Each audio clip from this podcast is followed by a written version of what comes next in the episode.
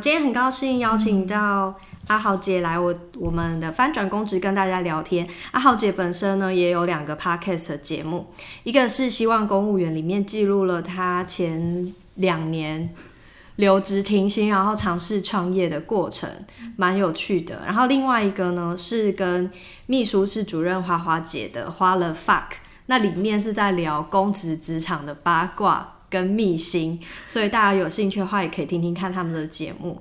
然后我本人克利尔也有去参加过一次他们的录音。对，那今天呢，作为交换呢，阿豪姐就是要来接受我的访问，然后要跟大家聊，大家其实都很关心学校的公务员到底到底爽不爽，到底好不好，然后呃，跟在行政机关里面的差别有什么？我一直很期待你讲我们节目的名称，没想到讲的如此优雅。我刚刚所以你刚刚想要听 the fuck，对，是用力一点吗？对，所以刚听着觉得哇，好像云淡风轻就过了。我是一个可以面不改色讲出脏话的人，对，所以你就讲的很云淡风轻这样。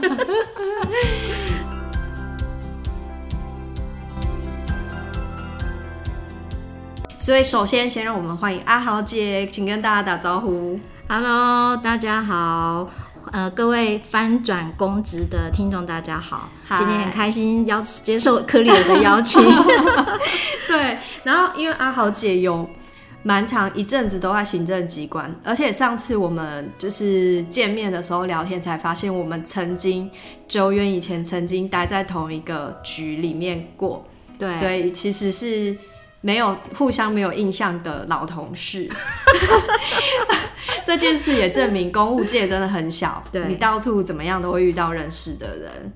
那本来是在行政机关，然后现在是调到学校，是在事务组，对，组长吗？对对对。然后因为我觉得很多人都会学对学校的公务员。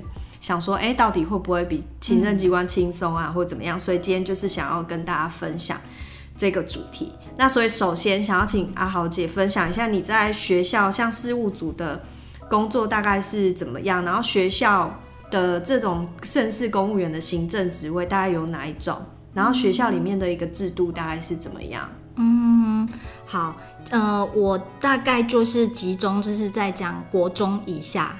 嗯，因为高中跟大学他们的公务员编制呢会比较大一点。那如果就国中跟国小来讲的话，基本上公务员就只有两种职位，一种就是组长，那一种就是叫干事。那如果是在高中职以上，甚至到大学，那么他们的公务员职缺就会比较多。有的学校会有技士，好，有的高中职就有技事缺。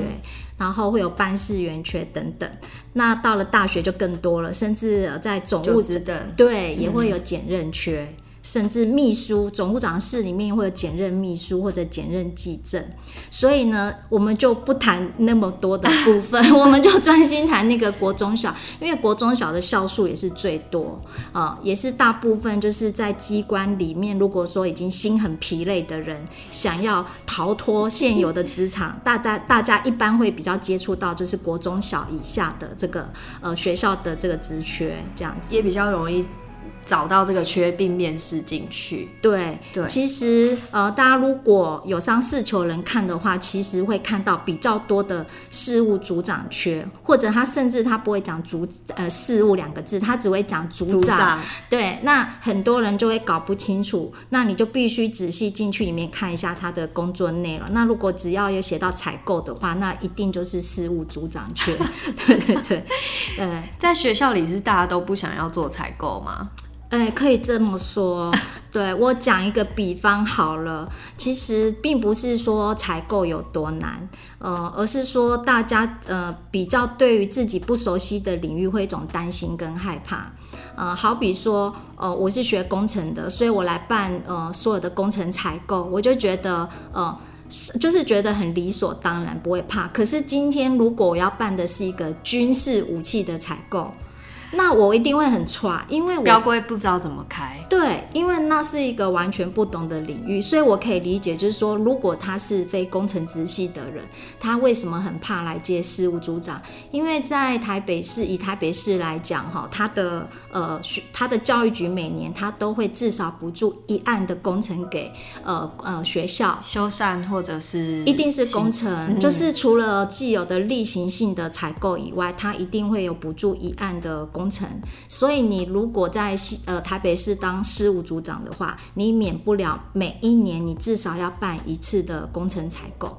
对，所以呃这是可能是在大家都比较不愿意当事务组长的原因。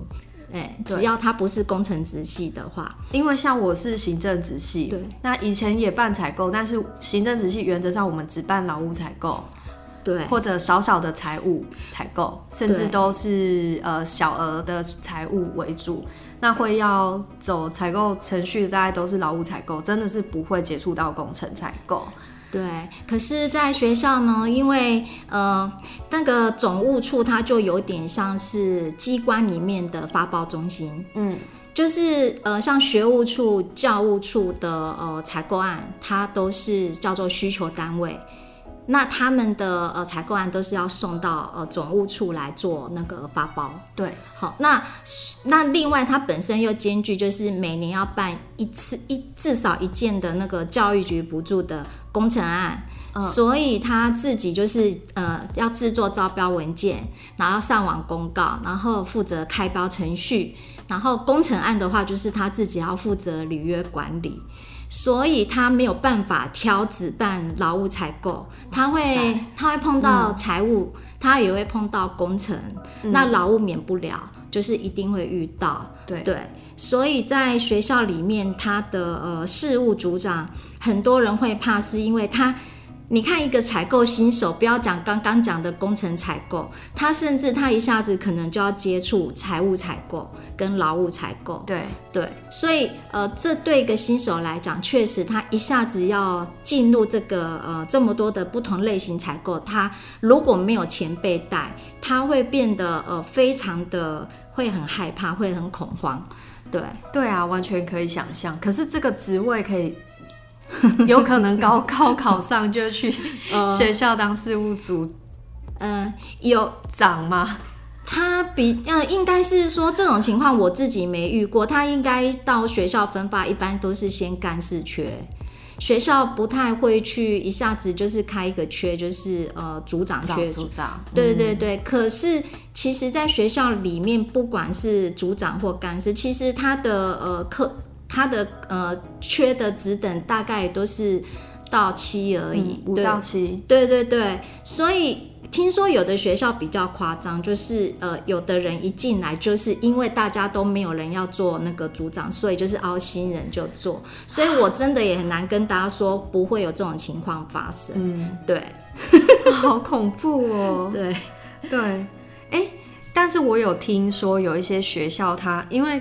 学校的公务员好像还有包含像文书出纳，对对，就是这些比较行政业务的部分。对，听说有一些会轮，就是可能例如说，是不是文书出纳事务就这样大轮，还是你们是固定制？哦，呃，在那个呃台北市来讲的话，就是他的组长跟干事他们是会一起轮，他有点像是大风吹，然后他们是呃。顺时钟或者逆时钟，他们要动就是大家一起动，就是这个这个椅子换到下个椅子，就大家一起有点像齿轮，就是大家一起转。嗯，所以是组长跟干事是搭配在一起的。哎，有的学校是。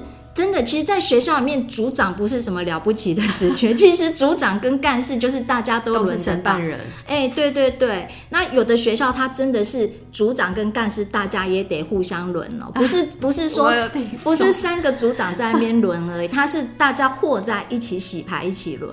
好，有的学校是这样，因为。大家其实到学校里面，第一个，我们文职又没办法升迁，因为最多就是在国中小以下，最多就到七等嘛。所以大家到呃学校里面有各个不同的原因，但唯一大家已经知道，就是我不会升迁这件事情是既定的事实。所以你当一个组长，其实真的没有太大的意义，就是只有多一个五千多块的加主管。加级，对，就只有差那个东西。可是大家如果说去的心态，就是我们本来就只想就是呃顾小孩、顾家庭或是怎么样的话，我就宁愿我可以准时下班，我可以呃想要休假就休假，我可以怎么样就怎么样的话，其基本上大家会觉得我组长就是想跟大家一起轮，我不会想在学校永远一直当组长。对，对，所以呃，在讲到轮调时间，就是轮调的太阳会有一种是组长跟组长轮，一种是大家全部洗牌一起轮。嗯那轮调时间也是各校不一样，这一点在学校里面真的很特别，因为学校他们有点像小型的自治机关，嗯，他们很多东西都是只要校务会议提案通过，是就可以这样子做。对他们就是一个自治法令，对校内的所有的呃，就是老师、教职员就是适用。所以像轮调制度的话，他们各校是不一样，就好像上班时间一样，各校是不一样的。嗯呃，会真的很，就是所以你要去面试学校的时候，你也必须了解打听他们学校的上下班时间，它不是全台北市统一的哦，它是每个学校各自有各自不一样的规定。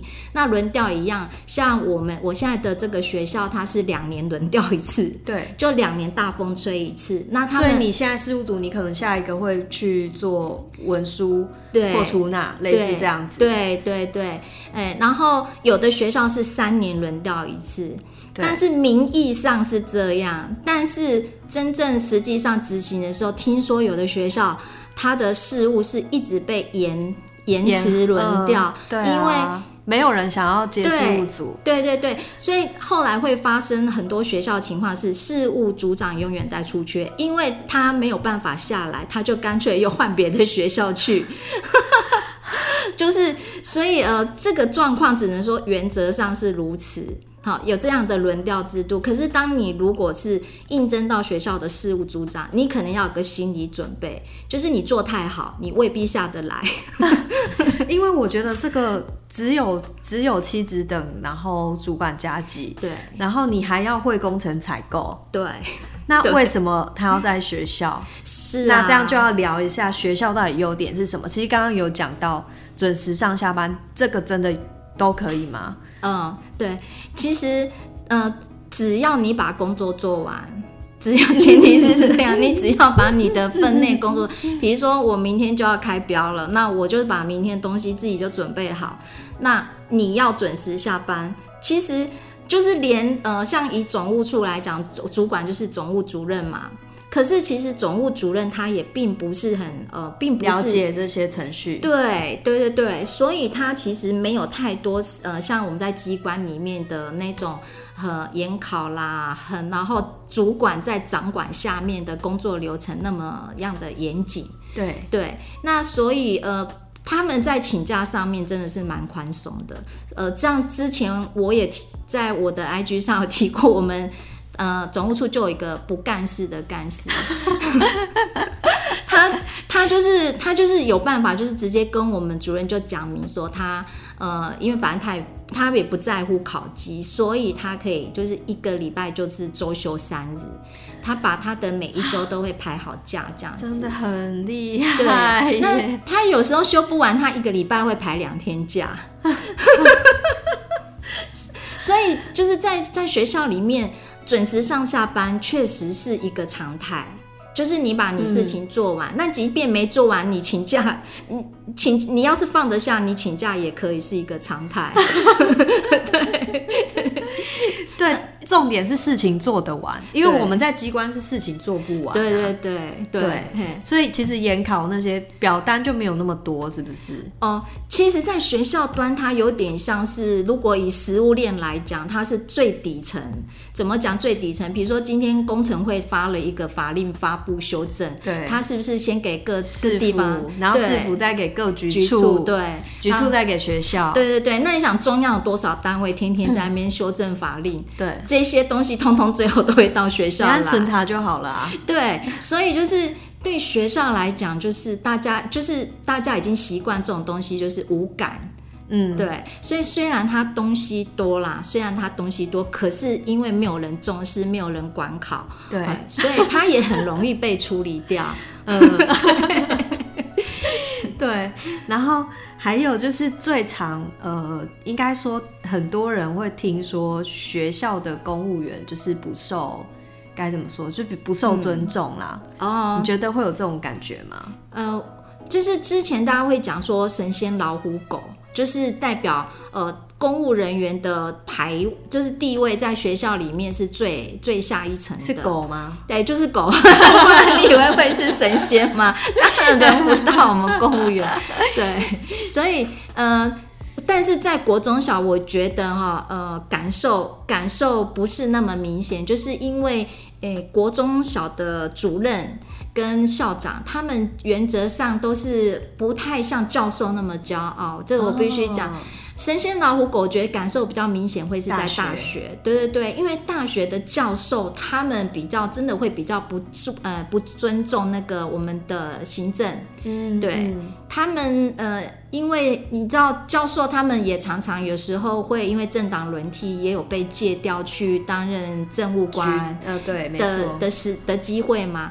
但是他们呃有专业，然后有身份地位，相较于国中小的话，他们更容易常常被被借调到那个机关，对，那所以他们因为有这样子的一种，我觉得是读书人的傲慢还是什么，做学者的傲慢，所以他们像我很有一些呃朋友，就是在大学里面，也是在那个呃总务处里面，他们就就很明显会感受到总务长。很明显不太会尊重我们的这种公务人员，对。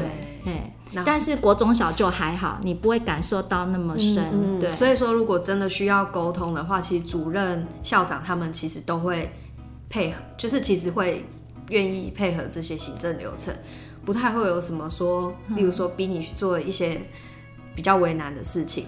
哦、如果是说，嗯，做什么比较为难事情的话，应该是说有些采购流程上，他们会是错误的，过去错误的支件。嗯，对，那呃，这个部分我是有听说其他的朋友，他们也是在国中小，也是当那个事务组长，对，那他们遭遇到的状况就是，呃，他们像我们在机关办采购流程，比如说是一二三四五六七八栋，对不对？嗯，可是，在学校里面，他可能他们过去所知道理解的，他可能会是一四五七九，可是他就是会顺序跟我们不一样，或是某某几个流程，它可以绑在一起。对，可是他们不觉得这有什么问题。可是当你如果要拿机关的流程来导正它的时候，他们只会觉得你有点莫名其妙，或是觉得怎么这么麻烦？对，就是也觉得你不用那么认真，不用那么严谨，嘿，他们会觉得啊反正以前就是这样做嗯就可以了。对，比如说，甚至在在那个采诶、那个公文流程上。像我们以前如果说有有听众是在机关里面就很清楚嘛，我们的公文流程，假设我要汇搬到其他局，好，我要假从这个局汇搬到其他局，那那个局的那个公文的流程设定一定是从承办、股长、专员、科长，然后由上去下往嘛，上对不对？可是在学校你这会倒着盖是不是？不是，它是它是直接说像那个太阳太阳花这样射出去，它是可以同时，我可以同时平行分会给承办股长、科长、专员还有局长，然后这些人他可能不同时间回来，然后局长也不知道承办写了什么，承办也不知道上面合了什么，就是可以这么的荒谬。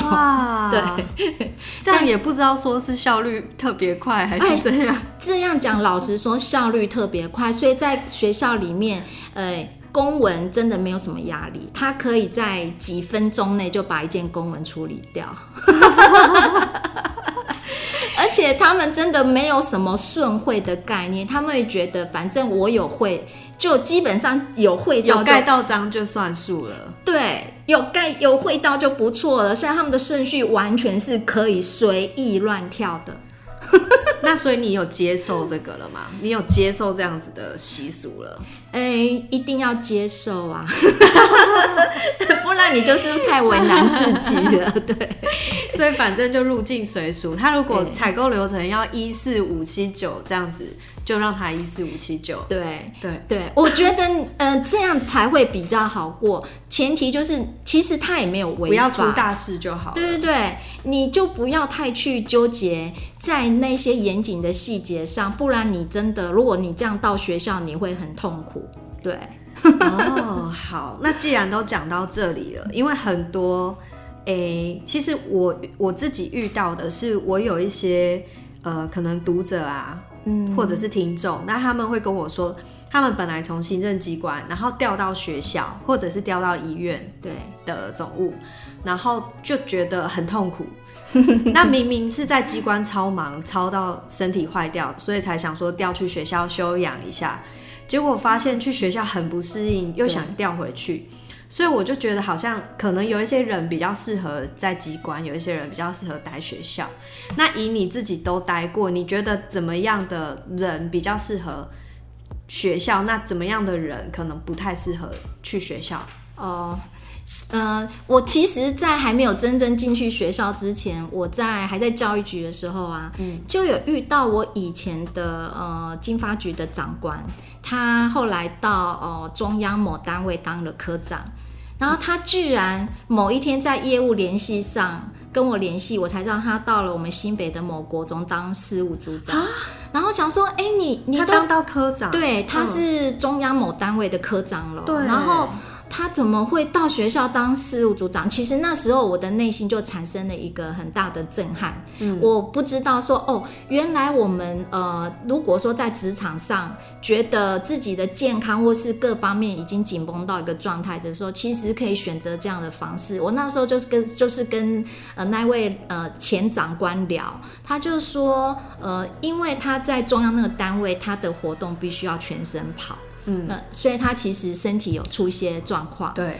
然后他说，其实到学校，因为我们已经是合格实授了，所以其实本俸俸点是不会降。嗯，所以他觉得只是少拿了主管加加级，呃，主因为呃组长也有一些主管加级，只是比科长少一些，嗯所以他觉得损失就不太大。可是他可以赚到的是刚刚讲的，可以准时下班，健还有康还有健康，这个是他要的，所以他觉得这样的损失是在他可以接受的范围内。嗯，对。那我那时候心里就埋下一个种子，说啊，原来还有这样的一条路哦。嗯对，那那时候我站了计正确的时候是好像还没升到九，那所以因为是八到九嘛，所以我就心里开始有一个种子在说，哦，那将来如果我累了，好像也可以走这一条路 哦。那没想到后来就真的走上这一条路，所以我觉得哪些人可以去呃适合去学校，我觉得有雄心壮志的，你一定不适合去学校。刚讲就是绝对是放弃升迁了。对对对对，然后再来就是呃，如果呃，我们还我之前呃教育局还有个一种情况，就是他在局里面发生了一些事情，就是他在跟下面的部署在管理上的时候，下面那个部署是一个很资深的老鸟，比我还资深，他是资深到他都说市长都可以直接跟他对话的那一种。因为在教育局有一种很特殊的单位业务啦，就是他专门是跟就是做学校土地有关的事情。嗯，那那种东西呢，只要跟土地有关，它就是很像一本历史故事。那早期的档案保存又没有很好的情况，什么都只能问他。对，你就最怕这种人，因为他好像不在，大家都过去的历史什么都不知道。对，所以他就有一点，就是也是因为这样，他就变得在管理上是一个很被头痛的人物，不管是哪个科长来，都对他很头痛。结果那个股长因为也是年轻气盛的小子啊，他就他就因为公文预期的事情，就跟他就是呃，就是跟那个承办起冲突。对，结果那个老承办他在办公室里面当场抓着他的领子，然后就升旗啦，然后就要打他，你知道吗？打要打鼓掌哎、吗，对对，老鸟就把他的领子抓起来，然后就要打那个鼓掌了。然后听说是有旁边的人就开始在阻止，所以那一拳子没有真的冒到他，但是领子整个被已经被提起来了。听说已经是这样，结果这个事情闹到局长那边去，局长居然也不敢对那个老承办怎么样怎么。样？对，只有轻轻的跟他说你要跟他道歉，对，然后也没有任何的惩处，所以那个股长就觉得不如归去，因为已经这样子，他也管不动他对，了。心灰意冷了啦。对，所以他就也求去学校。对，所以那个鼓掌离开，对对求去对学校。对，嗯哎、那那他其实到学校之后是先沉潜，所以就是说，如果你现在还有一些，比如说学位上你还要进修，嗯啊、或者是你。他刚好也想说，干脆就闪躲到学校去，然后一边把他的硕士学位拿到。对，对，那那像这种情况也很适合去学校，因为学校就是刚刚讲，它有很多好处之一就是可以准时下班，时间的弹性。对，对所以他可以花很多时间就是去上课，研究所上课。他念的不是在职进修班哦。我后来问他，他他念的是一般生，那我那时候真的应该去学校，是这样不然就不会放弃学位了。呃，但如果说是抱着有这样的短期目标，你才进入学校，我觉得这样是 OK 的。但他后来有回到机关有有有。他拿到学位之后，他大概在学校也蹲了四年，嗯。嘿，然后四年之后他拿到学位，他出来，他先回到桃园。他回到桃园是从研考单位的承办开始做对，但是因为他有不错的，，所以升很快。对对对，他现在已经到中央的某单位当科长了，哦，对对对，所以 OK OK，所以其实他有点先蹲到学校，对，到学校可以先蹲，嗯然后你知道你的目的只是暂时的，它只是个中继站，嗯，然后就后跳也可以。那当然，像我们这样的老人家，把它当成终点站也可以啦。所以就是看你要把学校当成是你暂时休息的，还是要怎么样都可以。对，嘿其实就是看当时的自己的生活到底是需要什么东西。对对，对你是需要呃调养你自己的身体健康呢，还是你需要再为你的学历加分呢？等等都可以。对，对，那你觉得比较不适合学校，除了刚才讲的那种雄心壮志之外，嗯，我觉得新人是不是也不太合适？假如他被哎推去当事务组长，我真的很衷心。像最近不是都在那个高普考增额的那个分发吗？。对，就是增额的分发作业的时候，我真的还有像我们七八月、呃九月啊，有一波也是就是高普考的第一波分发，那现在是增额的这个分发作业，我都会很希望不要来学校、哎可是很很没有办法，因为学校就是有一些缺会出去，对像我们学校有一个缺出去，所以到这一波增额一定会有一个人会来报道。可是，嗯、像我刚刚讲的，就是干事，干事他直接面对的，如果不是在总务处的话，他直接面对就是主任。主任，对，那他的组长也会是教师兼任的。哦，对对对，只有只有总务处的组长会是公务人员，那教务处跟学务处或辅导处的组长，通通都是教师，师对，都是教师兼任。那教师他们的公文品质真的不行，真的不行。他们不知道为什么要先签后稿，为什么要签稿并成什么时候是需要这样做那样做，他们完全没有这些概念。对，然后他们写公文真的很好笑，是他们还会用 Word 打。不呃这个取号听说就是这样，对，那我们怎么？那无法接受。你你从机关出来的，你完全无法接受这种事情，这就根本的讨假波嘛！你怎么可以半文不取号，然后在那边讨假波？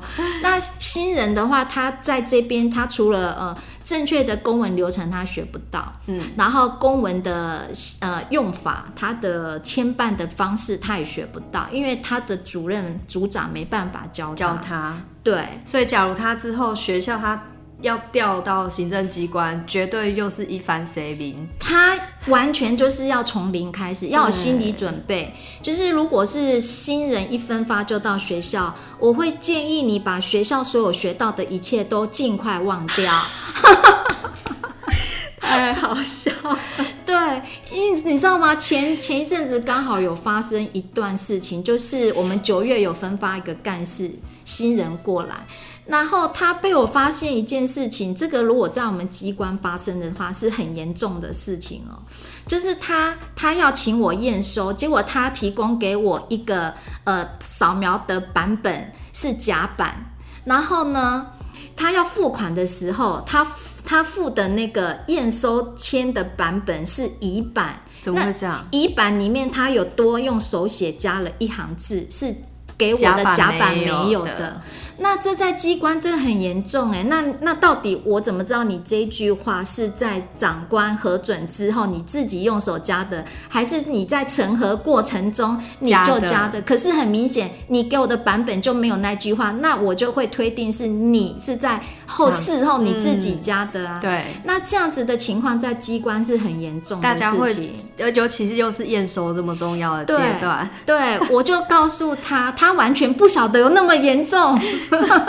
然后我就提醒他，就是因为他还有要准备考高考，因为他是普考分发的，我就提醒他说，像这样的流程，如果你已经在校长批准之后才发生，你有什么东西漏签遗忘的话，你不要图方便，因为他们老师真的什么东西都是图方便，他们没有那种行政公文的概念，所以我就告诉他，你千万不要图方便，你宁可重新上一份签，然后把。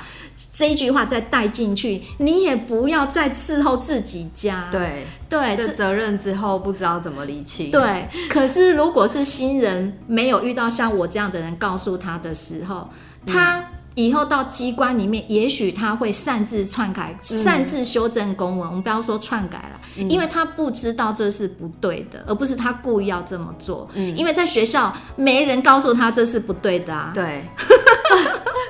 因为最后都可以过关，也归档了，对，而且还可以付钱给厂商。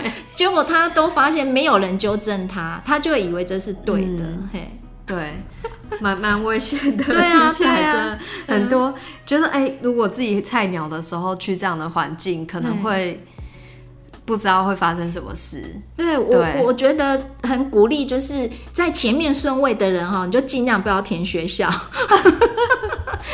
那真的比较没办法，还是会会被分到学校来的话，就刚刚唯一的忠告就是忘记，就忘记他这样子。对，好，阿豪姐有没有你到学校之后觉得非常文化冲击的趣事，还是有什么文化冲击的点？就是以行政机关转到学校这边，让你觉得天哪，怎么会这样子的事情？有没有什么可以再跟我们分享的？好，我再补充两个两个小的那个文化冲击的事情啊，举例啦，就是呃。就是有一次，就是我在给跑跑那个千层啊，然后那个事情就是呃也蛮赶的，然后我是亲自亲自公文拿到校长室给校长批，但是校长批完之后没多没过多久，我们在一楼的穿堂碰到面，校长还问我说：“你那个案子公文送出去了？” 那是那是一个要跟教育局就是要钱的公文这样子。对，然后我想说，那你刚刚盖的是什？么？你刚刚批的什么？你都没有看一下吗？哦，所以在学校就是最大文化冲击，就是说他们不是真的很不在意公文，所以他自己可能刚刚批了什么盖什么，你不要当真，他会知道他盖什么。他真的他没有认真在看。可是像以前我们在机关，我们每一个章压下去都一定知道我们在盖什么。公务员的责任意识比较强烈，对，就我们比较担心说。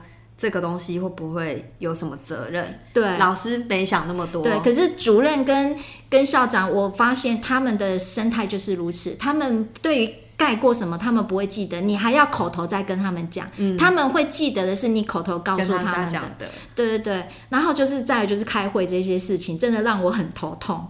头痛的事情，对，开会事情真的头。那就是你已经在就是发开会通知单了给他们。好，因为我们有一些采购案会是一些，就是会有校内的主任担任委员呐，然后你就会对对对，然后就会发聘书给他们啊，就会发会议通知单给他们呐，然后就再三告知他说，哦，那一天你是不是没有课？你是委员哦，你要参加哦。结果到评审当天，他还是跟你说啊，我忘记了，我有课。然后你就会，妈呀，我到底要怎么样跟你沟通这件事情？我在事前已经至至少聘书跟你讲一次，然后征询意愿讲一次，然后开会通知要跟你讲一次，然后你还是跟我说当天你还是说哦，你你有会怎么样？然后我就会整个三条线，可是可是小学校还是有个好处，他们立刻可以赶快调课。你的心情就会这样子上冲下飞车，对，虽然有危机，可是也很可以很快就处理掉。所以我就是这样的文化冲击，让我后来已经很习惯。他们当天会不知道要开什么会，都是正常的。你要冷静以对，所以最重要的不是之前你跟他讲三次或四次，那个都不重要，重要是你在当天早上八点，你一定要再跟我们讲一次。然后最后啊，我这边也蛮常听到，就是尤其是新人，他大家都很爱问，就是采购是不是真的，嗯，很很可怕，很难。我觉得新人好像都会想象说采购有很多很恐怖的事情啊，会不会有什么？图利呀，然后什么勾结啊，什么？那事实上我自己是没有遇过这样的状况啦。就是其实刚刚聊过，其实采购就是规定很多，对。那对新人来讲要学的很多，对。那你觉得如果要鼓励新人用正确的心态面对采购，你有没有什么建议或者是一些心态的想法？哦，我觉得就是面对采购，呃，应该说对所有业务来讲哈，其实有一个心态就是你不要怕它。像很早以前，我一个老长官就是跟我讲，就是说你就是因为不懂，你才会怕，所以你不要怕它，就是你想办法去懂它。对，那我觉得其实大家能够国考，历经一番国考征战，可以考上来。其实你就把一本采购法，你就有关劳务采购部分，你把它静下心来，流程把它看过一次。因为现在都有所谓的 SOP，其实现在的时代真的很幸福、很方便呢。就采购很完整，而且工程会范本什么的非常齐全。你所需要做的事情，只是你就正视它、面对它，然后你把 SOP 下载下来，然后好好的把流程看完一次。那每个现在做的非常好，现在每个 SOP 都有相对应的签文范例，没错，表单应用。其实都帮你做得很好呢，对对，比我们那个年代真的幸福很多。所以你只要静下心来把它呃看过一次，然后你每走一个动作，你不确定的时候，你就想办法找资源去问人家。如果说像你在新北市啊，不在台北市来讲的话，他有一个事务组长的群组，你如果当事务组长会自动被加进去吗？还是谁帮你？呃，可以请那个可以请主任哈，或者是请请谁不是？想办法，就是找人家帮你加进去就对，所以在公务界也是要点人脉。然后你就是每个动作，你就是想办法找到一个前辈，然后你请他帮你 check 一下这样做对不对，对不对？嗯，那就是你就一步一步走过一次之后。一回生，二回熟。对，那首先你只是自己有一个动作是别人帮不了你的，就是你要不要把那个 SOP 你自己先看过一次？对，那你有个概念之后，你去问人家问题，你也比较好问。没错，你至少要知道那些名词是什么，什么限制性招标啊，议价跟开标有什么不一样啊？这些。对啊，对，你要是不把书本打开来看，你要怎么考试嘞？真是神仙也救不了你。没错。所以这也是想要鼓励大家的。反正如果说业务真的有遇到过不去的难关，其实最重要的就是要去了解它。对，嗯，好。然后今天非常感谢阿豪姐来节目中跟我们分享了这么多学校之中的，这算是甘苦谈吗？我觉得其实就是了解不同机关的文化啦，也没什么甘苦啦。如果讲到。甘跟苦的话，我真心觉得来学校真的比较轻松哎，嗯，对，但是轻松并不是说呃事情多寡，而是心境上真的会比较轻松，呃，比较没有那么紧张的压力感，对对对对对，真的行政机关的那个绩效压力啊什么的，其实还是比较逼人的，没错没错，对，好，好像还是可以考虑一下去学校 做做看，年轻人不要来哦，是负责养老的地方，对对对对对。那我们今天，谢谢阿豪姐的分享，谢谢可丽儿，谢谢，谢谢，拜拜。